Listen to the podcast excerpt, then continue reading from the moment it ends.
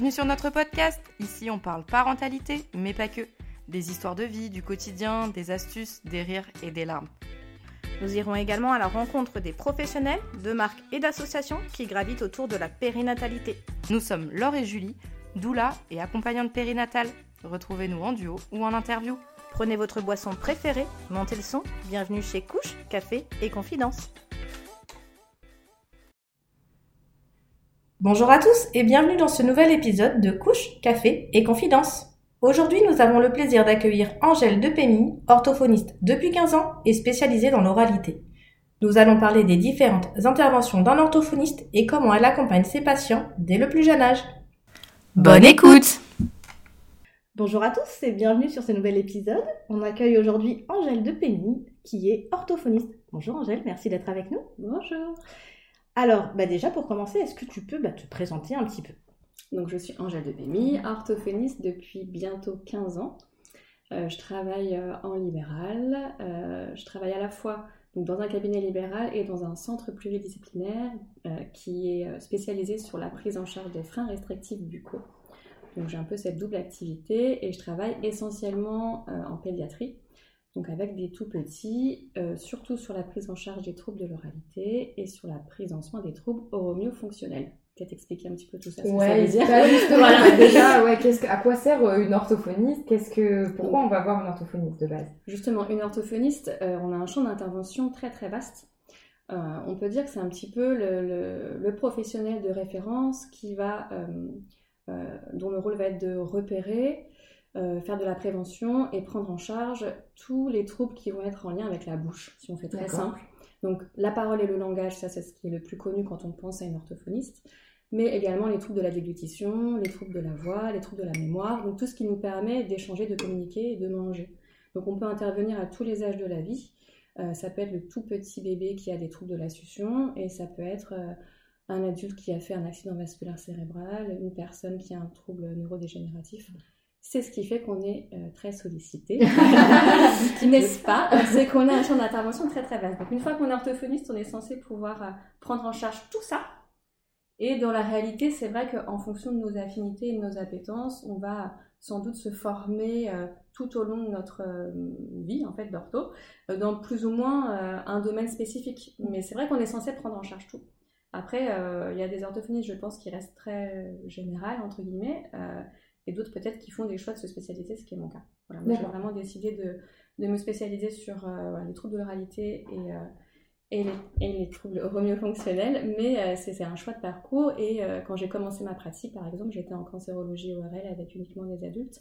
Donc il y a 15 ans, je faisais autre chose. Donc c'est la force de notre métier, c'est qu'on peut en fait avoir un regard assez global sur l'humain et je trouve que c'est ça qui est, qui est, très riche dans notre et qu'est-ce qui t'a amené du coup à la pédiatrie des enfants, je suppose? Alors oui, les enfants bien sûr, euh, les miens. je suis maman de deux garçons euh, qui ont 9 euh, et bientôt 7 ans.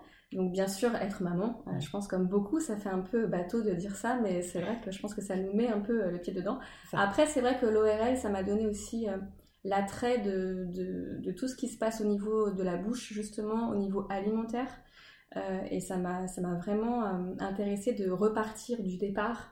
Et en fait, quand on prend en charge des adultes pour ces troubles-là, de comprendre comment on peut euh, détricoter en fait le trouble et repartir du départ. Et ce qui m'a ce qui m'a vraiment passionné dans la pédiatrie, c'est que me rendre compte que plus on prend les choses tôt, plus notre plus notre action est pertinente, plus elle est forte plus on est efficace et plus on évite en fait des, troubles qui s'installent. Donc c'est aussi ça qui m'a vraiment euh, passionnée, c'est de me dire en fait cet enfant-là, euh, dans mon cabinet d'orthophonie quand je le voyais à 4-5 ans, euh, même pour un trouble entre guillemets banal de, parole et de langage, en fait si je l'avais vu ce petit loulou bien plus tôt, bah en fait ça aurait été plus rapide à mmh. prendre en charge et on n'en serait pas là aujourd'hui. Donc c'est le côté vraiment prévention, intervention précoce c'est ça vraiment qui m'anime et qui, euh, qui fait que j'ai envie d'en parler aussi de notre métier parce que c'est peut-être une facette qui est moins connue.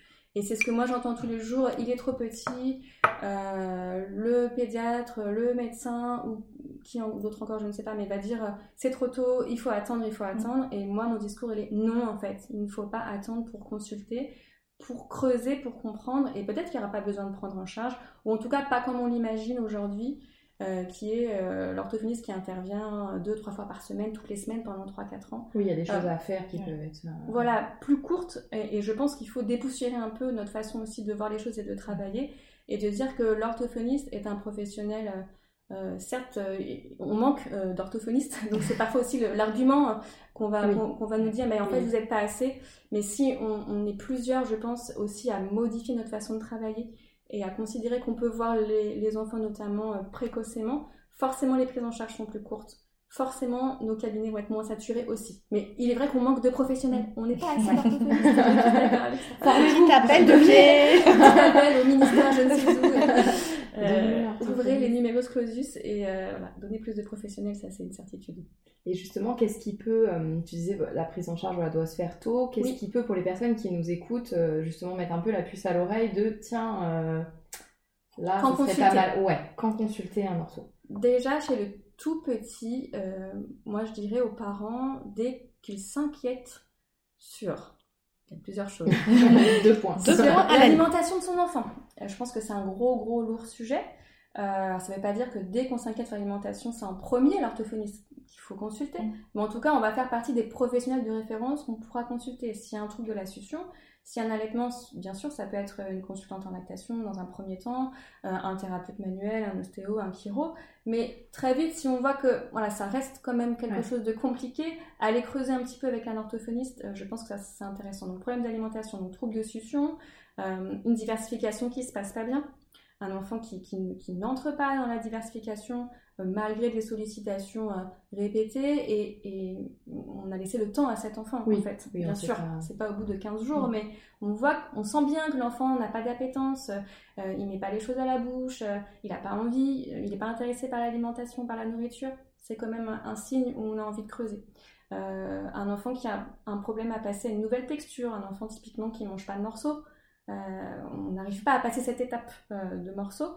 Pareil, ça c'est quand même un critère euh, d'inquiétude. Et puis, euh, pour l'enfant peut-être un petit peu plus grand, euh, un enfant qui, qui s'exprime très peu verbalement, euh, alors c'est pareil, à, à quel âge? Il faut toujours avoir. C'est très difficile de donner euh, des âges et j'aime pas trop faire ça en fait. Oui, parce que chaque enfant évolue à sa manière. Exactement, et dès que tu donnes des âges, en fait, ça ouvre la porte à mon enfant ne fait pas ça. Et donc ça ouvre la peur en fait. Et moi, j'ai pas envie d'être dans la peur, justement, plutôt dans la prévention. Mhm.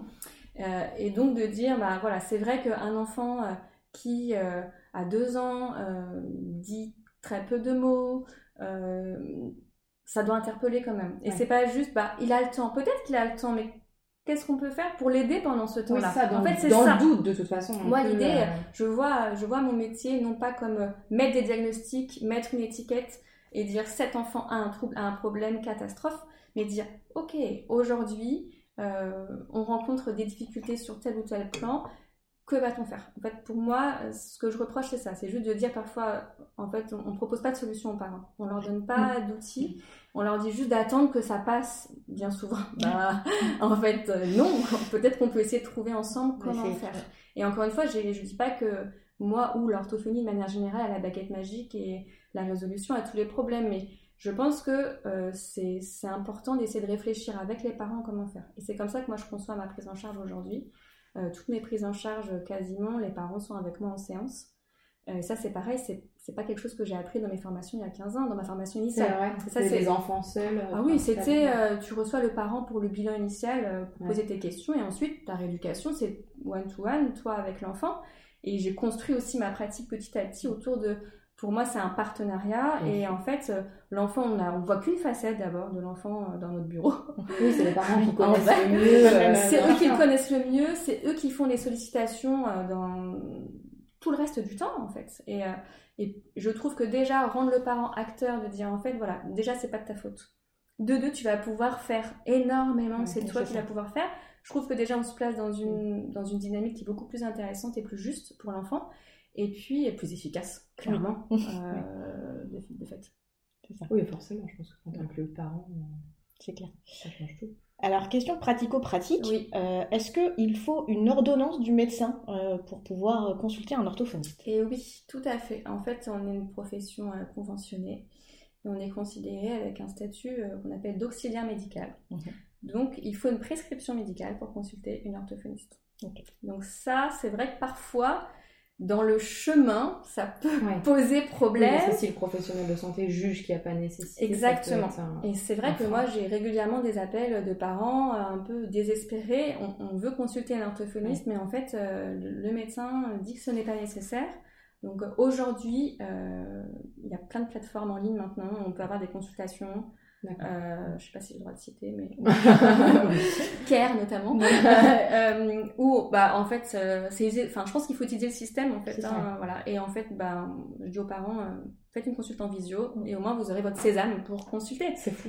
C'est triste. Non, c'est triste parce que parce que alors j'ai rien du tout contre les pédiatres et les médecins. euh, C'est pas c'est pas une généralité que je veux faire, mais je trouve que c'est vraiment dommage euh, de, de retarder quand y a questionnement des parents. C'est très rare, euh, franchement, hein, que je reçoive des, des familles où le parent est très inquiet et où il n'y a rien. Oui, C'est c'est vraiment rare. les parents savent. Alors parfois, là, entre l'inquiétude et le- vraiment le, le trouble tel qu'il est, Oui. il y a un delta. Et c'est notre rôle justement. Mais un parent qui va être rassuré, en fait, c'est un enfant qui va aller mieux, il me semble. Donc c'est ça. je pense que voilà, je pense que c'est on, on se réveille trop tard. Et je pense que vraiment en France aujourd'hui, on, on- on le voit bien, des enfants avant c'est des enfants d'âge scolaire en fait qu'on nous adresse Mais très pour souvent. plein, plein Ouais, de domaines en fait. exactement, les- c'est toujours trop tard en C'est fait. toujours, Oui, euh, ça va aller, laisser grandir, on va Oui, c'est voir. que on souvent a, on a l'image de euh, l'orthophonie, de toute façon, c'est pas avant que- tant que l'enfant ne parle pas, ça sert à rien. Oui, c'est vrai. Oui, c'est vrai que c'est Alors que pas du tout, du coup. à- Oui, pas du tout, mais c'est vrai que c'est pas l'image. euh, je- Moi, je vois aussi plein de, plein, de, plein de médecins qui découvrent aussi notre façon de Oui. travailler, qui sont à l'inverse. Une fois qu'on a échangé avec eux, qu'on leur a expliqué pourquoi, ah super, je savais pas en fait que je pouvais vous adresser à un bébé qui avait un trouble de la suture. Pour Ah, moi, en fait, il fallait attendre, euh, Mm. et ils savaient pas qu'on pouvait proposer justement une vraie rééducation, des adaptations de texture, de contenant, etc., et que ça faisait partie de notre champ de compétences. Donc, à nous aussi, justement, comme aujourd'hui, de Mm. diffuser l'information pour que, bah, pour que ce soit entendu. Et, euh, et, et je pense vraiment, pour l'argument qui est on va pas saturer les orthophonistes, je pense vraiment que c'est prendre le problème à l'envers. Mm. Vraiment, vraiment, je vraiment euh, insister sur ça parce que je pense vraiment que c'est l'inverse. Et moi, aujourd'hui, dans ma pratique, je pense que si on comptait, entre guillemets, ma flotte de patients et le nombre de patients, finalement, avec cette façon de travailler, je pense que je réponds à plus de demandes que si je travaillais de façon plus à l'ancienne. Après, je dis pas... désamorces en fait. C'est ça. Après, je dis pas que ma façon de travailler doit être euh, et la meilleure et celle qui convient à tout le monde. Mais je pense que, en tout cas, on a à gagner à faire plus de prévention, plus d'intervention précoce. Et ça, je pense que c'est enfin, valable dans tous les domaines de la santé. Clairement. Et comment on trouve un orthophoniste Est-ce que tu as la réponse à cette bon vieux grande bouche à question oreille. Franchement, Ouais, le c'est bouche à compliqué. oreille, le bouche à oreille, je pense. Euh, je pense qu'il faut pas hésiter quand même à s'armer de courage et à appeler. Et je sais que c'est Ouais. horrible, hein, mais je suis maman aussi, donc euh, je vois très bien euh, ce que Faire ça de la route, signifie. des fois. Faire de la route, oui. Oui. Euh, je pense que ça, vous pouvez témoigner. Faire de la route, euh, euh, pas se dire si le professionnel est très loin, ça va être infaisable parce qu'il faudra y aller toutes les semaines, par exemple, parce que bah, peut-être justement, on va pouvoir construire la prise en charge qui va être adaptée à cet enfant-là, Oui. dans son système à lui. Je pense que c'est là où on a à gagner.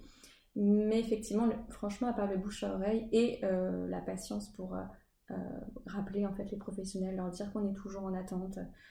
J'ai pas, j'avoue que j'ai pas de recette miracle. Ouais. Faire des clones. Ouais, ça. En visio, un petit peu, ça fonctionne ou pas Euh, dans... En visio, légalement, euh, on n'est pas censé intervenir euh, pour un bilan initial en visio. D'accord. Donc, euh, on a un cadre assez Ouais. Précis euh, et donc euh, il faut avoir normalement fait un bilan en présentiel. Mais pouvoir, après, euh, du coup, la visio peut être possible oui, pour après, gens qui sont loin. Oui, ou, pour certaines prises en charge, sincèrement, moi, dans mon domaine, ça reste quand même compliqué. Oui, sûr, tout évaluer la succion sans avoir Bien le bébé dans tes mains- entre les mains, je pense que c'est pas possible. Pour les troubles de l'oralité, c'est pareil. Moi, je mange avec les patients, on, on cuisine ensemble, on touche les aliments. C'est des choses, ça peut pas être du virtuel. Mm. Après, euh, il, faut, il faut construire des accompagnements peut-être personnalisés, mais oui, c'est quand même compliqué en, distance. Ouais, c'est vrai. Ok. Super. Et donc, du coup, tu disais tout à l'heure que tu travaillais dans un centre euh, donc pluridisciplinaire. Euh, donc, tu travailles en équipe. Oui, je travaille en équipe, donc je travaille au centre La Saline euh, à Paris dans le 14e avec toute une équipe, un ORL, des consultantes en lactation, des chiropracteurs, une psychologue, une super secrétaire. On est, on est une équipe euh, motivée euh, et euh, tous conscients, je pense, que prendre en charge un tout petit, euh, on ne peut pas le faire tout seul et on a besoin des compétences les uns des autres. et notre réflexion commune pour mener un projet le, plus, le plus juste pour l'enfant.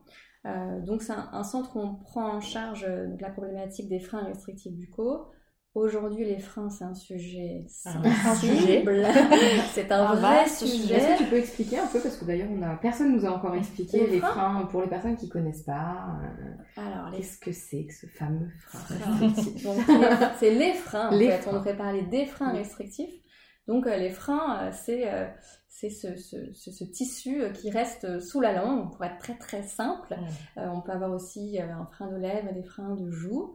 Euh, et en fait, ce sont des, restes embryologiques en fait, euh, qui, limitent la mobilité, pour faire très simple. Donc, euh, on a tous des freins, en fait, plus ou moins visibles et plus ou moins restrictifs. En gros, ça veut dire qu'ils vont poser plus ou moins de problèmes.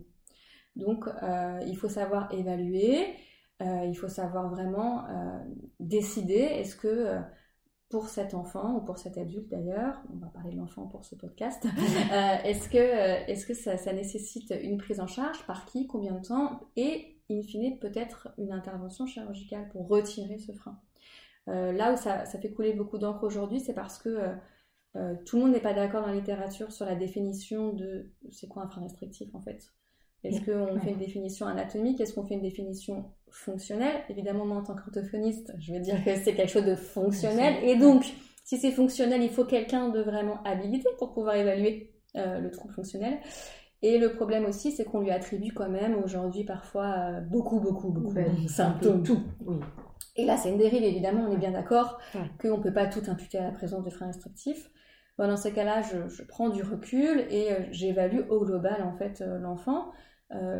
Euh, en considérant que ce frein est un élément qui mm. peut euh, gêner euh, l'alimentation, donc la succion, la mastication, la respiration. Ça, c'est vraiment très important parce que ça peut empêcher en fait d'avoir une respiration nasale et parce que ça gêne pour fermer la bouche et positionner la langue correctement, sans rentrer dans les détails. Donc, euh, on Puis la parole. Et la parole, bien sûr, euh, ben oui. Voilà. et en fait, aujourd'hui, par exemple, c'est vrai que ça peut arriver de voir des, des grands hein, qui sont euh, qui sont suivis depuis euh, déjà un petit moment pour les difficultés de parole. Et en fait, si si on a dit aux parents, bah non, non, les freins c'est une mode et, et en fait il y en a pas. Et en fait, quand on creuse, on se rend compte que c'est pas uniquement la parole. En fait, cet enfant, il mastique pas très bien, il mange pas très bien, il dort très mal aussi. en fait, il a la cascade de, pour le coup, des vrais symptômes et un vrai trouble fonctionnel.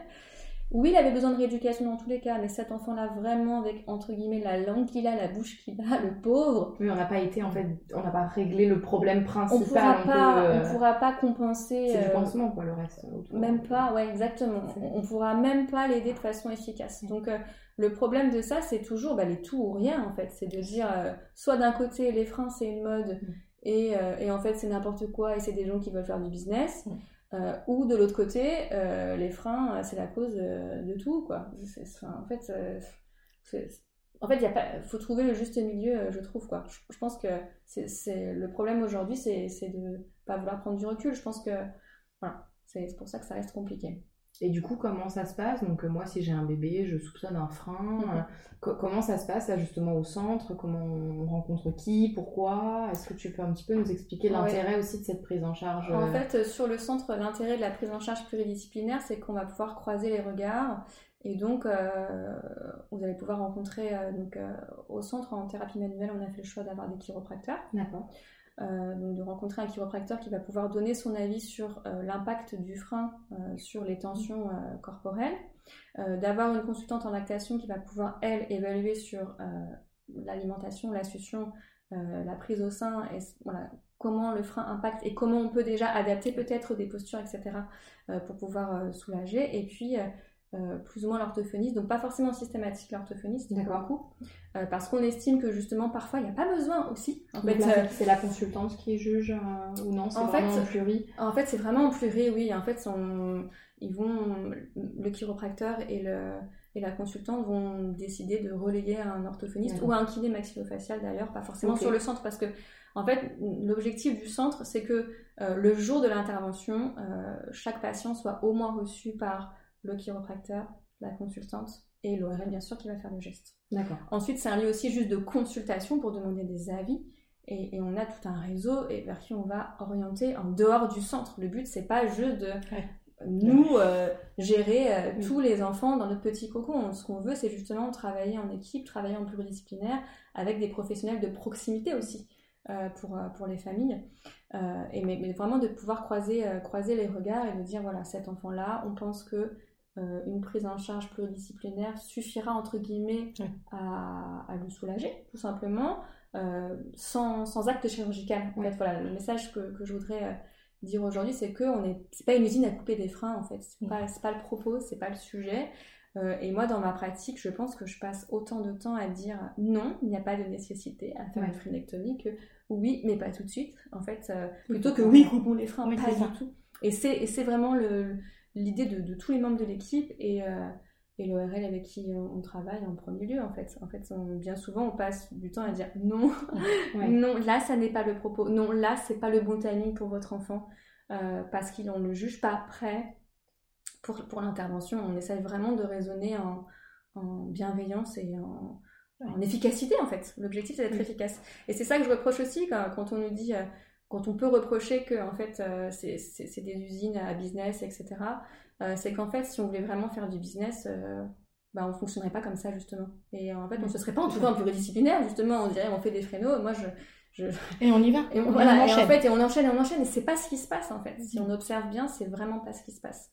Et du coup, il y a un suivi, donc après, après la fréno, tu continues du coup, bien sûr. suivi derrière. En fait, la, la frénectomie, c'est c'est un élément du parcours et c'est jamais, euh, c'est pas le coup de baguette magique, c'est pas l'élément, euh, euh, c'est pas ça qui règle tous les problèmes du tout, surtout pas si on si n'a pas travaillé en amont et si on n'a pas travaillé en l'après, parce qu'il faut comprendre que la langue c'est du muscle, c'est une musculature complexe qui s'intègre dans un système complexe qui est le corps en entier.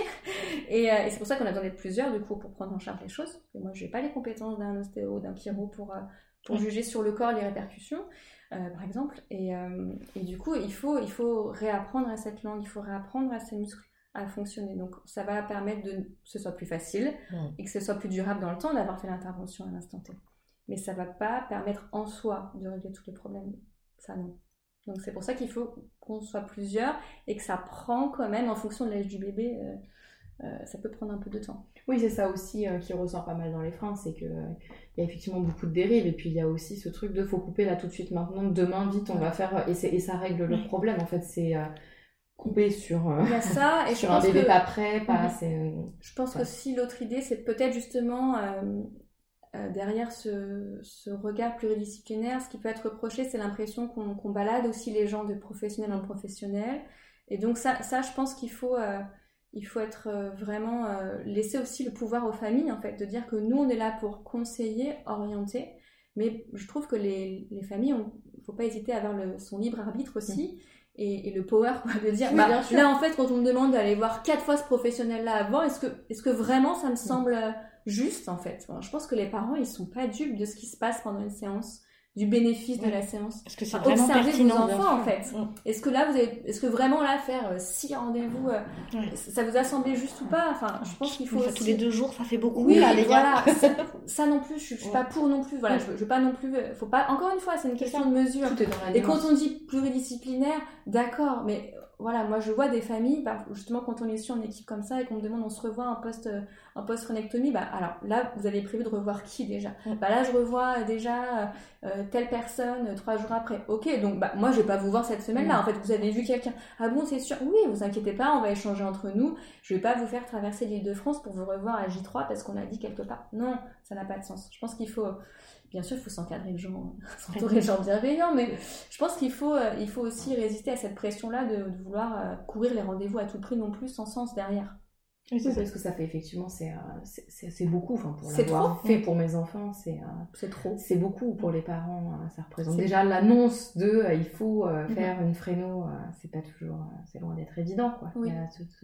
C'est beaucoup et c'est beaucoup de pression aussi, je trouve, qu'on met sur les épaules des parents, sur la réussite en mm. fait euh, du geste et, euh, je, pense qu'il faut vraiment euh, se relâcher un peu autour de, ça parce que oui c'est pas rien dans la bouche d'un enfant et en tant que pro de l'oralité je vais pas dire que c'est rien que c'est anodin en revanche c'est pas une chirurgie cardiaque oui, c'est ça. Donc, Oui, puis l'impact derrière n'est pas non plus. L'idée, c'est d'accompagner l'enfant mais faire des exercices à tout prix, par exemple, parce qu'on a dit qu'il fallait faire des exercices, mais de faire hurler un bébé ou un enfant, c'est non. En fait, là, le bénéfice, on s'y retrouve pas du tout. Donc, mm. je pense qu'il faut, il faut garder vraiment de l'intelligence autour de, de, cette prise en charge et se rendre compte que accompagner, oui, mais pour moi, c'est un accompagnement classique. En fait, euh, il y a cette spécificité de l'acte qui va mm. intervenir, euh, l'acte chirurgical, mais en fait, c'est un, un, suivi orthophonique mieux fonctionnel, comme je le ferais chez un enfant qui n'a pas eu de frénectomie. En fait, je vais suivre que simplement après. Euh, que l'enfant reprenne possession des lieux. En fait, c'est ça. En fait mon travail, c'est de s'assurer que en fait, ok, tu, tu, tu, te rappelles comment la bouche, comment la langue elle doit bouger. on va refaire des essais d'articulation, d'alimentation ensemble pour, euh, pour reprendre du contrôle. Mais voilà, je pense qu'il faut, euh, il faut, il faut prendre un peu de, recul aussi mm. et pas basculer dans euh, l'effet inverse de courir. Voilà, les 50 rendez-vous, ça n'a, ça n'a pas de sens non plus. Mais faire une frénectomie comme tu vas acheter une baguette de pain, ça n'a pas de sens non plus. en fait, c'est, c'est, une mesure. faut trouver une mesure. oui, c'est ça. Est-ce que tu peux expliquer un petit peu la fréno, comment ça se passe justement Sur le centre Ouais. Alors sur le centre, euh, le docteur avec qui je travaille euh, intervient au laser. Donc ça c'est un choix, hein. euh, c'est un choix de technique. il y a deux manières, c'est au ciseau ou à laser. Exactement. Aujourd'hui dans la littérature, ce qu'on dit c'est que c'est pas c'est pas mis au ciseau ou au laser en fait, c'est qui le fait, euh, qui le maîtrise en fait. Donc il n'y a pas, euh, voilà, ça vous pouvez déjà vous sortir ça de la tête. Lui c'est mieux parce que, parce que, non, lui c'est mieux parce qu'il maîtrise ce geste-là. Donc euh, nous ça se passe comme ça. Il y a une anesthésie bien sûr locale. Hein. Le but c'est de ne pas avoir mal. Donc il n'y a pas de piqûre, c'est avec un, c'est un spray. Oui, ça dépend de l'âge. Ça, ça dépend de l'âge. Pour les bébés là. Pour les bébés, bien sûr, il n'y a pas de, de, piqûre. Pour les plus grands, euh, il y a un spray puis une injection, euh, comme l'anesthésie qu'on aurait chez le dentiste, en fait, pour vraiment, vraiment, et pour les adultes aussi. Et ça se fait sur le centre aussi pour les grands ou après c'est plutôt à l'hôpital? C'est sur le centre, aussi. le centre aussi. Voilà, ça c'est pour vraiment euh, la frénectomie au laser. L'acte dure quelques secondes, hein. c'est très très rapide. L'enfant peut manger après sans problème. donc c'est vraiment un geste pour le coup, sur la forme que ça prend, euh, assez mm. bénin. Après, c'est sûr, c'est une intervention dans la bouche de son enfant, donc euh, voilà. c'est toujours impressionnant. C'est impressionnant. Alors, ça, ça, ne saigne pas. Hein. Euh, c'est l'avantage du laser. Voilà. Mais c'est vrai que c'est quand même impressionnant. il faut, il faut quand même que l'enfant soit un petit peu maintenu parce que bah, il faut pas qu'il bouge. même si c'est très rapide, c'est sûr que le geste en lui-même, ça leur plaît pas, ça leur plaît pas au petit bébé, bien sûr. Donc c'est pour ça que on passe du temps. moi, je, je, je prend du temps et tout le monde, toute l'équipe aussi, et j'invite les parents aussi à expliquer ce qu'on va faire au bébé. Euh, bien sûr, les enfants comprennent tout. Euh, lui demander s'il est d'accord euh, aujourd'hui de faire ça. Enfin, il y, a plein de choses. Je pense qu'il faut être dans l'explication et, ça se passe, ça se passe bien. après, quand même, c'est possible de faire une frénectomie sous anesthésie générale. Hein. D'accord. C'est possible aussi. bien souvent, l'ORL en profite dans ces cas-là c'est qu'il y a d'autres sujets au niveau ORL. yo-yo, des oui, choses comme ça. exactement. Euh, et dans ces cas-là, il y, a des points. Voilà, il y a des points de suture. Donc euh, ça change un petit peu euh, pour nous techniquement, on va dire, le suivi. c'est des points avec des fils résorbables, hein, donc on n'a pas besoin de, revenir pour, pour les retirer. Mais c'est vrai que c'est une option possible et voilà, c'est une option qui peut être aussi utilisée pour des enfants donc, du coup plus grands pour qui le fait de faire le geste en local serait vraiment très très très anxiogène et voilà, compliqué. Donc on a les deux options. Oui, donc c'est possible en fait à tout âge. Euh, est-ce qu'il y a après une fenêtre euh, Il y a une fenêtre. Il y a clairement une fenêtre. il y a une fenêtre, on va dire. Alors encore une fois, je le redis, je n'ai pas donné des âges parce que c'est individu dépendant. grosso, modo. grosso modo, on aime mieux intervenir avant 6 mois, 0-6 mois. Ensuite, l'âge le plus compliqué pour nous, c'est entre 6 mois et 2 ans quand même. Mm. Voilà, c'est quand même plus complexe. Et là, ça va être, je vais pas dire oui ni non, je vais dire cas par cas. cas par cas en fonction de l'enfant, en fonction de la sévérité des symptômes aussi, en fait. Bien sûr. Tout simplement. Euh, est-ce que là, vraiment, à l'instant T, c'est judicieux pour cet enfant? Ou est-ce que son niveau de compensation fait que, bon, on peut, on peut, on peut différer un geste qui va être peut-être euh, difficile à, à, accepter pour, pour le petit? Et puis, à partir de deux ans, on, arrive à avoir un petit peu plus de, nouveau de la coopération de l'enfant. Et c'est juste une fenêtre aussi pour que l'enfant puisse comprendre ce qu'on est en train de lui faire, en fait, aussi, tout simplement. Et qu'il y ait de la coopération. Donc, j'ai dit deux ans, Là, je vois vos yeux, deux ans, là, j'ai l'enfant, il est coopérant, pas du tout à deux ans. Terrible tout, tout ça.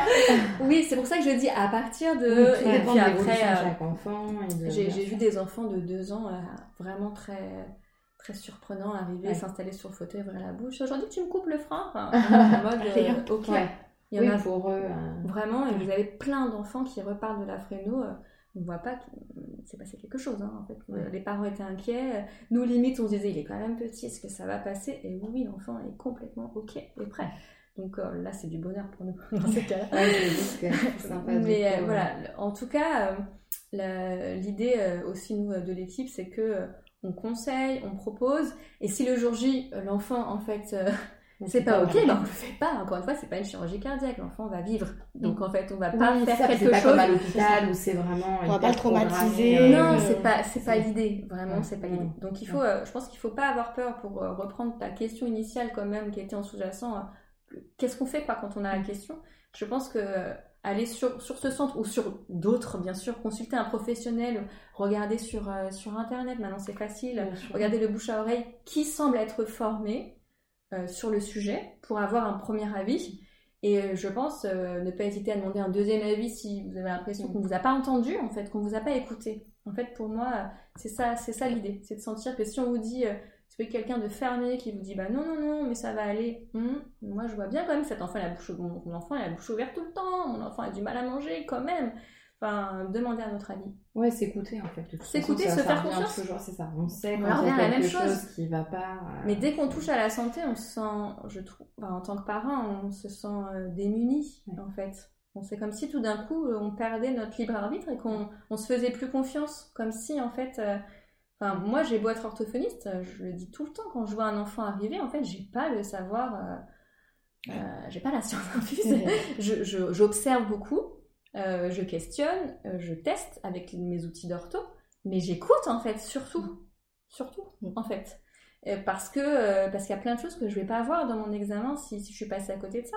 Donc je pense que là, vraiment, l'idée c'est en tant que parent, quand on sent qu'il y a quelque chose qui, qui ne va pas, creuser. Oui, mais c'est ce que tu dis, pas hésiter à changer de professionnel si on n'est pas à l'aise avec Exactement. en fait, si on n'a pas la confiance, c'est censé pour moi être une équipe. un partenariat. Exactement. Donc si vous sentez que, enfin si on sent que le professionnel en face, il me donne des injonctions, me dit de faire des mm. choses, je comprends même pas pourquoi je dois faire ça en fait. Oui, Pourquoi? Et si c'est pas en accord avec euh, mes valeurs non plus, bah en fait, euh, bah, c'est votre chemin. Enfin, en fait, il faut il faut s'entourer euh, de gens qui, qui partagent aussi nos valeurs pour pour nos enfants. Je pense que ça c'est très important. Clairement. C'est un gros projet. Je pense que c'est un une très belle conclusion. Ouais, est-ce que tu avais des choses, toi, tu avais envie de rajouter ou euh, Est-ce qu'il y a des choses que tu veux nous dire euh, ou tes réseaux ou est-ce qu'on peut te retrouver ou pas Du coup, peut-être on va pas les faire venir euh, faire la queue devant ta porte. Mais si tu as des réseaux ou des choses que tu veux partager ou voilà, ou des choses que tu as envie de dire. J'ai un petit compte Instagram, Angèle Orto, que j'alimente de façon euh, comment ça t'as pas le temps? Voilà très peu donc occasionnel euh, occasionnel j'essaye de faire un peu de prévention. En fait l'idée c'est ça. C'est ça qui m'anime et c'est pour ça que c'était super de, de, vous retrouver aujourd'hui.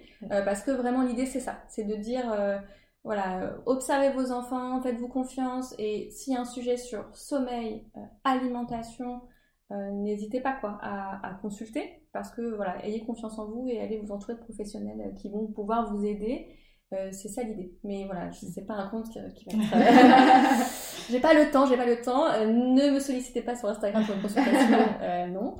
Mais en tout cas, je pense que voilà, l'idée c'est ça. C'est vous avez, vous avez les, les, les outils pour pour, pour accompagner au mieux vos enfants. Et nous, on est juste un partenaire, la en fait. Petite, la petite fée sur l'épaule qui vient donner bien, un ça petit... me fait bien.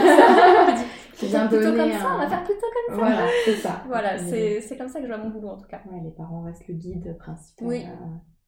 On peut guider un petit peu les guides. on peut mettre, on peut montrer un chemin. Ouais. En tout cas, voilà. Eh bien, merci beaucoup en tout cas d'avoir été avec nous. C'est un plaisir. Merci beaucoup. À bientôt. À bientôt.